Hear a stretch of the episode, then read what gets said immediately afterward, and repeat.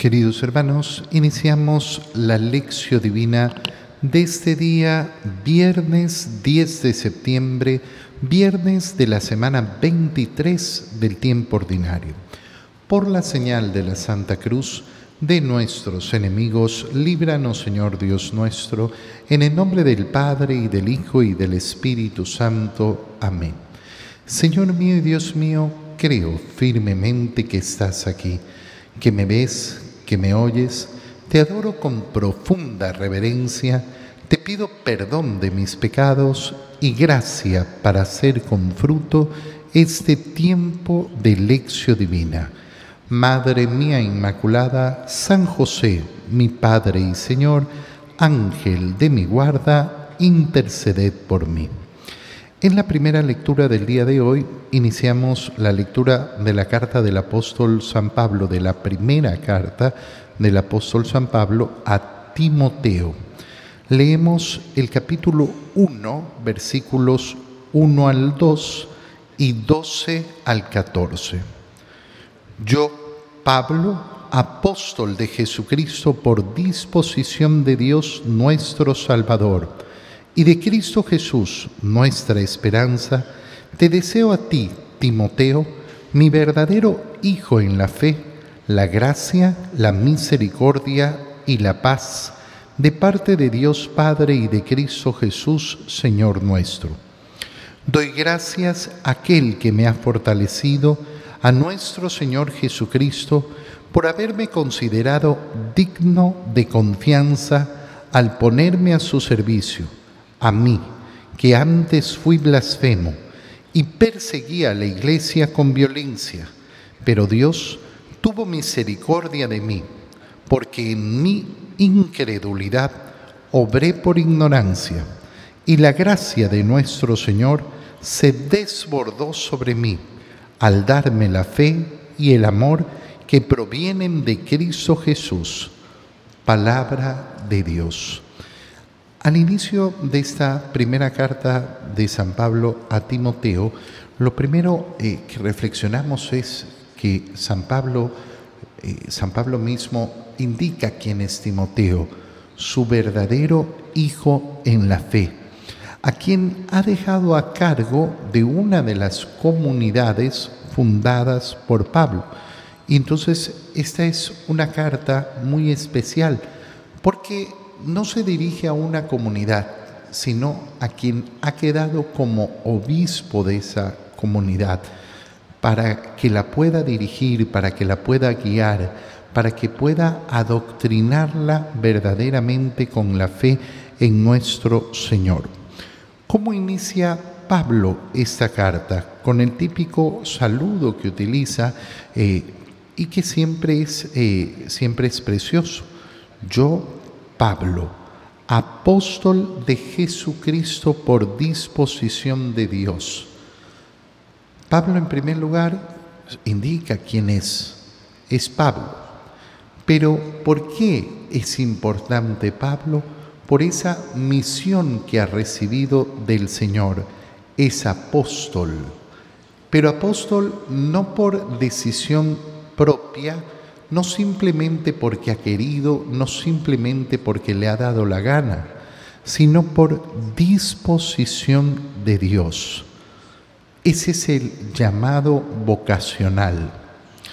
Oye, qué importante es meditar sobre la vocación. Qué importante es meditar sobre la vocación y a mí me da siempre mucha pena ver cómo el mundo habla de la vocación porque el mundo está convencido hoy en día que la palabra vocación significa aquello para lo cual yo sirvo, aquello para lo cual soy bueno, aquello para lo cual tengo atributos, cualidades. Eso no es vocación. Eso no es vocación. Esos son los atributos que yo tengo. Esas son las cualidades que yo tengo. Vocación es una palabra mucho más profunda. ¿Por qué? Porque implica no solo esos dones naturales que tengo, sino el llamado de Dios. Lógicamente que uno puede profundizar y decir, bueno, el llamado de Dios está presente en mis cualidades, porque es Dios quien me las ha dado. Dios me ha creado y me ha creado con estas cualidades, con estos atributos, también con estas deficiencias. Y entonces de acuerdo a eso ya ha marcado hacia dónde me quiere dirigir. Sí, pero resulta que la vocación es un llamado directo del Señor que no siempre tiene que ver con las cualidades. Si dependiera solo de las cualidades, entonces claro, sería una cosa muy limitada. Yo tengo llamado al sacerdocio, he sido llamado por el Señor al sacerdocio y por tanto he sido llamado al celibato. Un ser humano podría decir, no, pues el ser humano está hecho para, eh, para estar unido el hombre y la mujer. Sí, claro, todos los atributos naturales están ahí para esa unión entre el hombre y la mujer. Pero el Señor llama a otra cosa. Una persona puede tener atributos excepcionales para ser el más grande arquitecto de este mundo, pero resulta que el Señor lo llamó a otra misión. La vocación no es solo la vocación religiosa, la primera vocación que tenemos cada uno de nosotros es a la santidad. Todos. Aquellos a los cuales la virtud les puede resultar más sencilla y aquellos a los cuales la virtud les cuesta más. Uno podría tener que una persona tiene más atributos para ser santa, que le resulta más sencillo que se le da de una manera más fácil, como a uno que tiene dones para la pintura o para la música y se le da con facilidad, y a otro en cambio le cuesta más. Bueno, resulta que todos hemos sido llamados, con atributos o sin atributos, a vivir la santidad, cada uno en la medida que puede cada uno en la medida de acuerdo a las capacidades que tiene. Pero Dios nos llama a la santidad. La vocación es además esa vocación matrimonial. Qué bonito es darse cuenta que los sacramentos vocacionales son dos, el orden sacerdotal y el matrimonio. ¿Qué significa que son las dos únicas vocaciones que existen? No, no, existen muchas más vocaciones, muchos modos en los cuales el Señor nos llama. Pero estos dos, el orden sacerdotal y el matrimonio, tienen un orden sacramental, es decir, se entregan con un sacramento. Bueno, ¿cuántas personas casadas nunca se preguntaron sobre su vocación. Es decir, su matrimonio no fue una respuesta al llamado de Dios. No se respondió al llamado de Dios. Y claro, si uno no responde al llamado de Dios, ¿qué es lo que queda?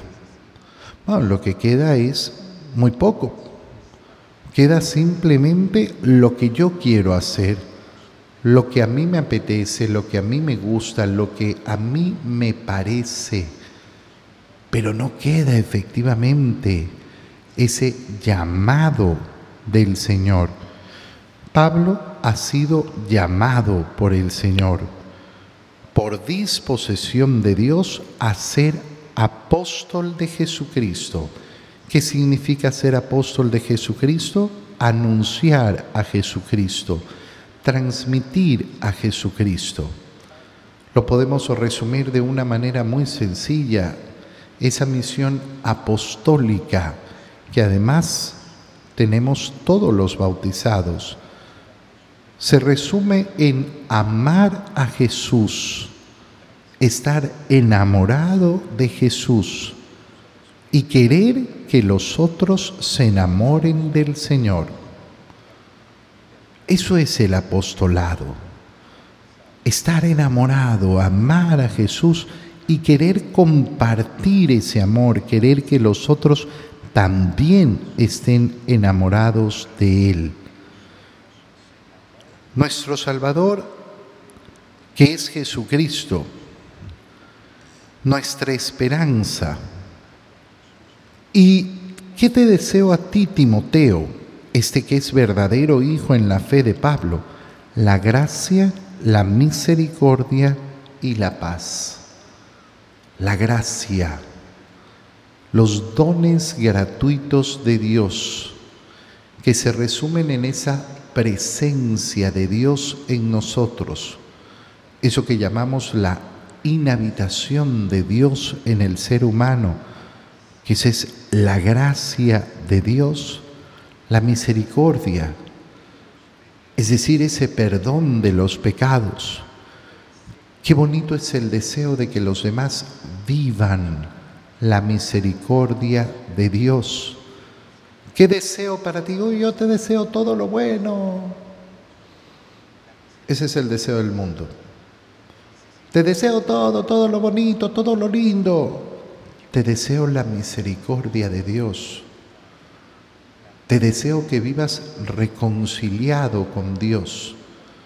Deseo que vivas en la gracia profunda de Dios. Eso es amor. Eso es verdadero amor.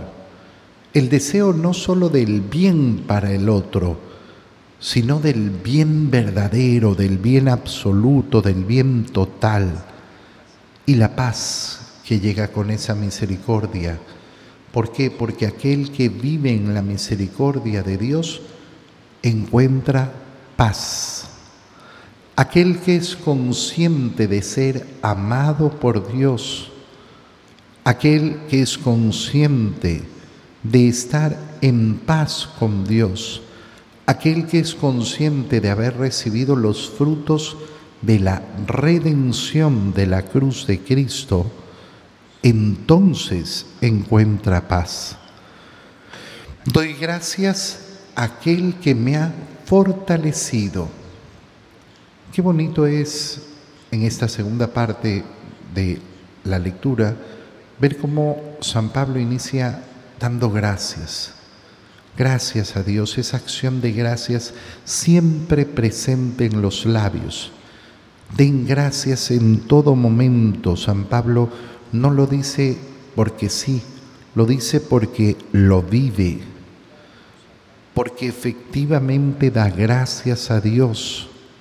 Gracias Señor por este nuevo día. Gracias Señor por estos alimentos. Gracias Señor por haberme encontrado con esta persona. Gracias Señor por haber tenido mi trabajo hoy. Gracias.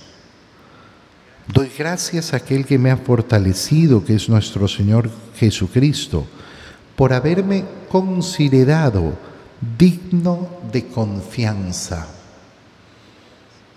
Tú te das cuenta de que desde el día de tu primera comunión, has recibido la confianza de poner en tu propia boca el cuerpo inmaculado de nuestro Señor? Este es el nivel de confianza que nos tiene el Señor. El día de nuestro bautismo, el Señor ha entrado en nosotros, ha hecho morada en nosotros una morada espiritual. Pero en cada comunión el Señor entra a ser morada en nosotros de una manera material, carnal. El que come mi carne y bebe mi sangre. ¿Cómo puede, Señor, que tengas esa confianza en mí? ¿Cómo puede ser, Señor, que confíes tanto en mí? Hay personas que hoy en día sufren mucho y se aprobleman por el tema de la comunión en la mano. Yo mm, no, no es algo que me agrade, no me agrada mucho la comunión en la mano, pero hay personas que se olvidan que es la iglesia la que te da el permiso de recibir la comunión en la mano, sobre todo en este tiempo de pandemia. Yo no he encontrado ninguna razón que me diga que una fórmula o la otra van a ocasionar más problemas. No. Y como te digo, no, le he recomendado nunca a nadie en mi vida comulgar en la mano. Pero es una opción, sí. Pero una persona que viene y te dice, no, yo no, no, no, nosotros no somos dignos de tomar la Eucaristía en nuestra mano. ¿No te has dado cuenta de que la tomas en tu boca? ¿No te has dado cuenta que la pones en tu boca? Que esa es la confianza que te ha dado el Señor. Para que la pongas en la boca, para que la muerdas, para que la mezcles con tu saliva, para que la tragues, para que la pongas en tu estómago.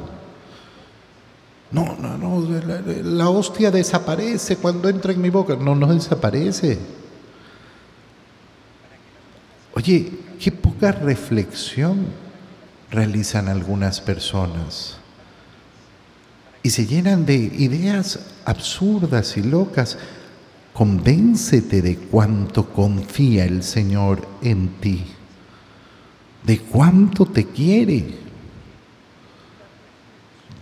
El Señor confía en poder entrar en tu cuerpo. Qué terrible es cuando nosotros agarramos la confianza y la tiramos al piso. Y claro, una persona que decide vivir lejos de la comunión, ¿qué le está diciendo al Señor? Yo no quiero tu confianza. Pero yo, he confiado en ti para que tú me recibas a mí. Sí, pero yo no quiero tu confianza. Yo no quiero tener una relación contigo. Por eso es que cuando esa persona dice, uy, sí, no, yo sí creo en Dios, Dios es importante y que Dios no sé qué. Oye, hermano, pero, pero, pero vives de verdad como si tuvieras un problema psiquiátrico. El Señor te da su confianza, tú la rechazas. Y por otro lado dices, ay, cuánto yo, yo sí amo a Dios. Hermano, si tú rechazas la confianza de alguien, no le dices exactamente que lo amas. No le estás diciendo que lo amas, le estás diciendo todo el contrario. Doy gracias a aquel que me ha fortalecido por haberme considerado digno de su confianza y ponerme en su servicio. A mí. Y San Pablo recuerda, a mí, que antes fui blasfemo y perseguí a la iglesia con violencia. Pero es que ¿cómo puede confiar Dios en mí? Pues yo he confiado en Pablo, que persiguió con armas a la iglesia que quería apresar a los cristianos, que estuvo ahí aprobando la muerte del protomártir, del primer mártir Esteban. Si ha confiado en Pablo, también confía en ti, también confía en mí. Qué bonito es darnos cuenta de esa confianza del Señor para entonces hacer nuestra acción de gracias más profunda. Señor, lo merezco. No, ciertamente que no lo merezco. Señor, yo soy digno. No, no soy digno. Pero tú has querido confiar en mí.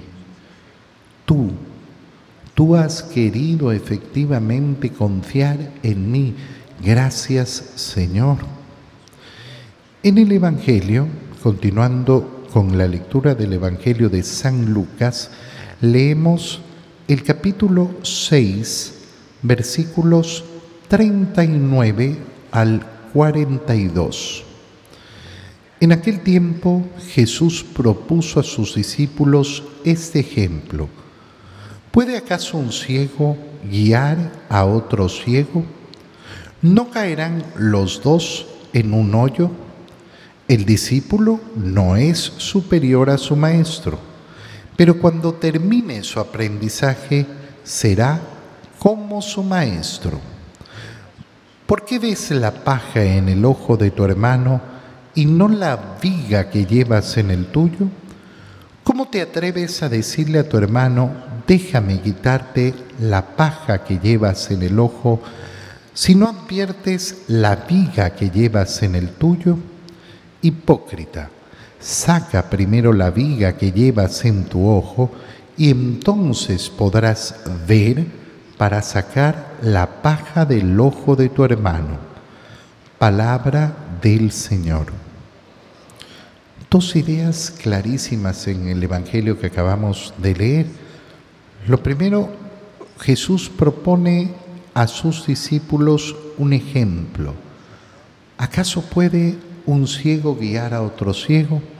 No, se van a caer los dos. El discípulo no es más que el maestro y entonces el discípulo tiene que aprender. Pero fíjate en las palabras del Señor. Cuando termine su aprendizaje, será como su maestro, es decir, capaz de guiar al ciego, capaz de ayudarlo. Esta parte es importantísima, ¿por qué? Porque los dos ejemplos que pone el Señor van en esta línea, no en la línea de que nadie puede ayudar al otro, de que cada uno tiene que, andar solo en la vida, no, no. Hay una misión de ayudar al prójimo, pero lo que está diciendo el Señor es, primero, lógicamente, tienes que preocuparte de conocer. Pero ese proceso de aprendizaje me coloca igual que al maestro. Fíjate bien en estas palabras. Igual que al maestro.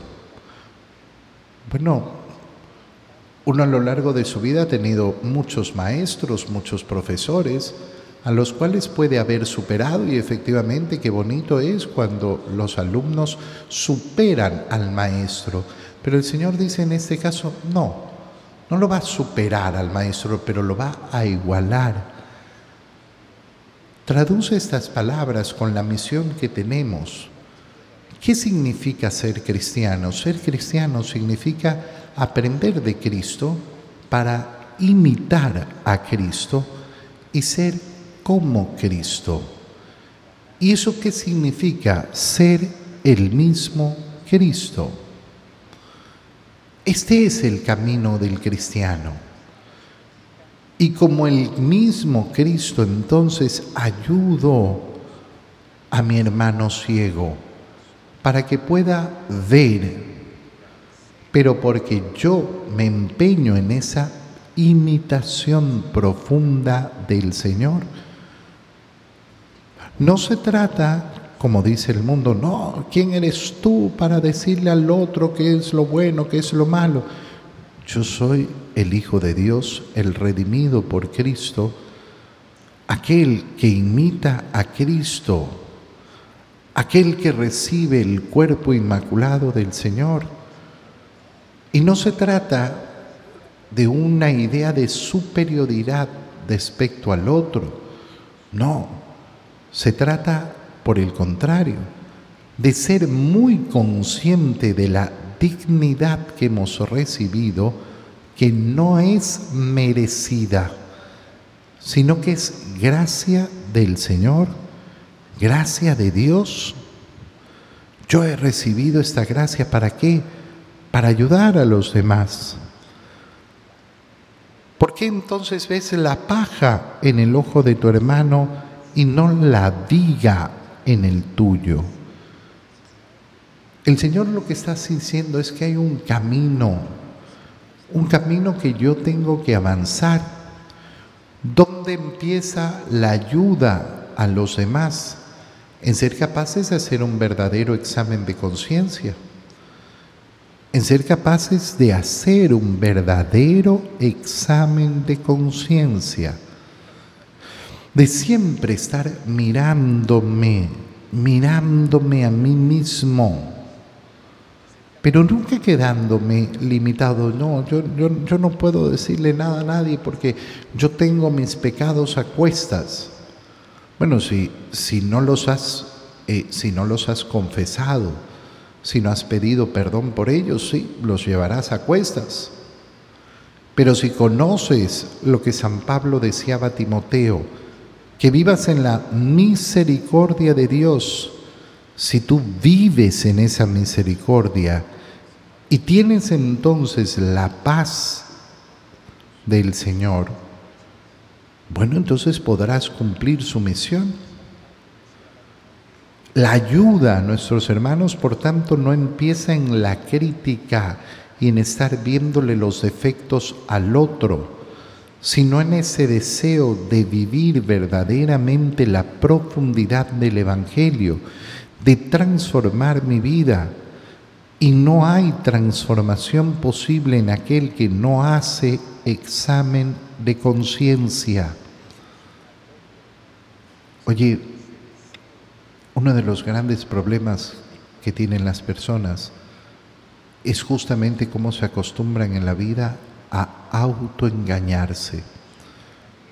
El autoengaño es uno de los problemas más profundos que hay. De hecho, lleva a la enfermedad más terrible del alma, que es la inconsciencia aquel que no quiere hacer conciencia. Oye, el Señor nos extiende los brazos con su misericordia para encontrar la redención, para encontrar el perdón de nuestros pecados. Pero si yo bloqueo mi conciencia, si yo no quiero verme a mí mismo, si yo no quiero ver mis culpas, ¿qué va a suceder? Que no voy a pedir perdón. Que no voy a pedir perdón, que nunca voy a pedir perdón, que nunca voy verdaderamente a hacer ese acto de contrición. Señor, esos son mis pecados, perdóname.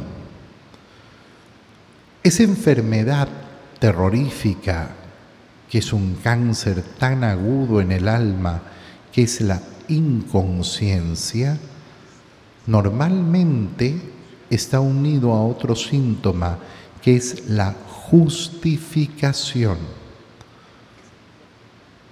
Atrévete a hacer un examen profundo de tu alma y date cuenta si te justificas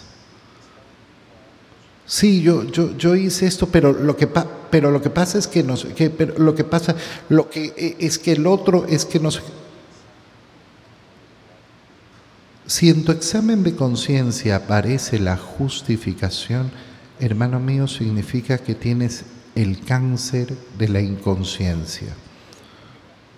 Y tienes que sanarlo.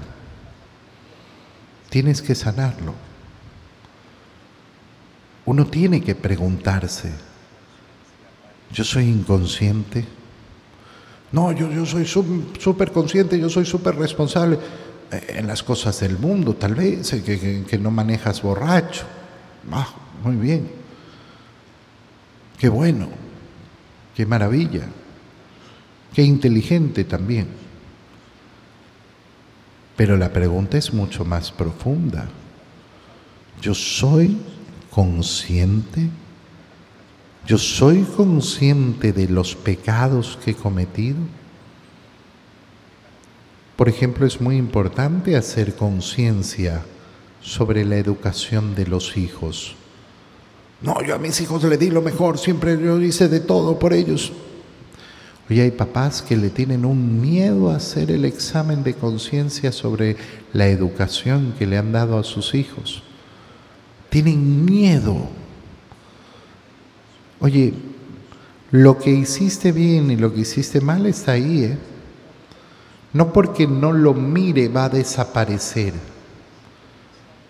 Y qué importante mirar, mirar profundamente y pedirle al Señor, Señor, déjame ver,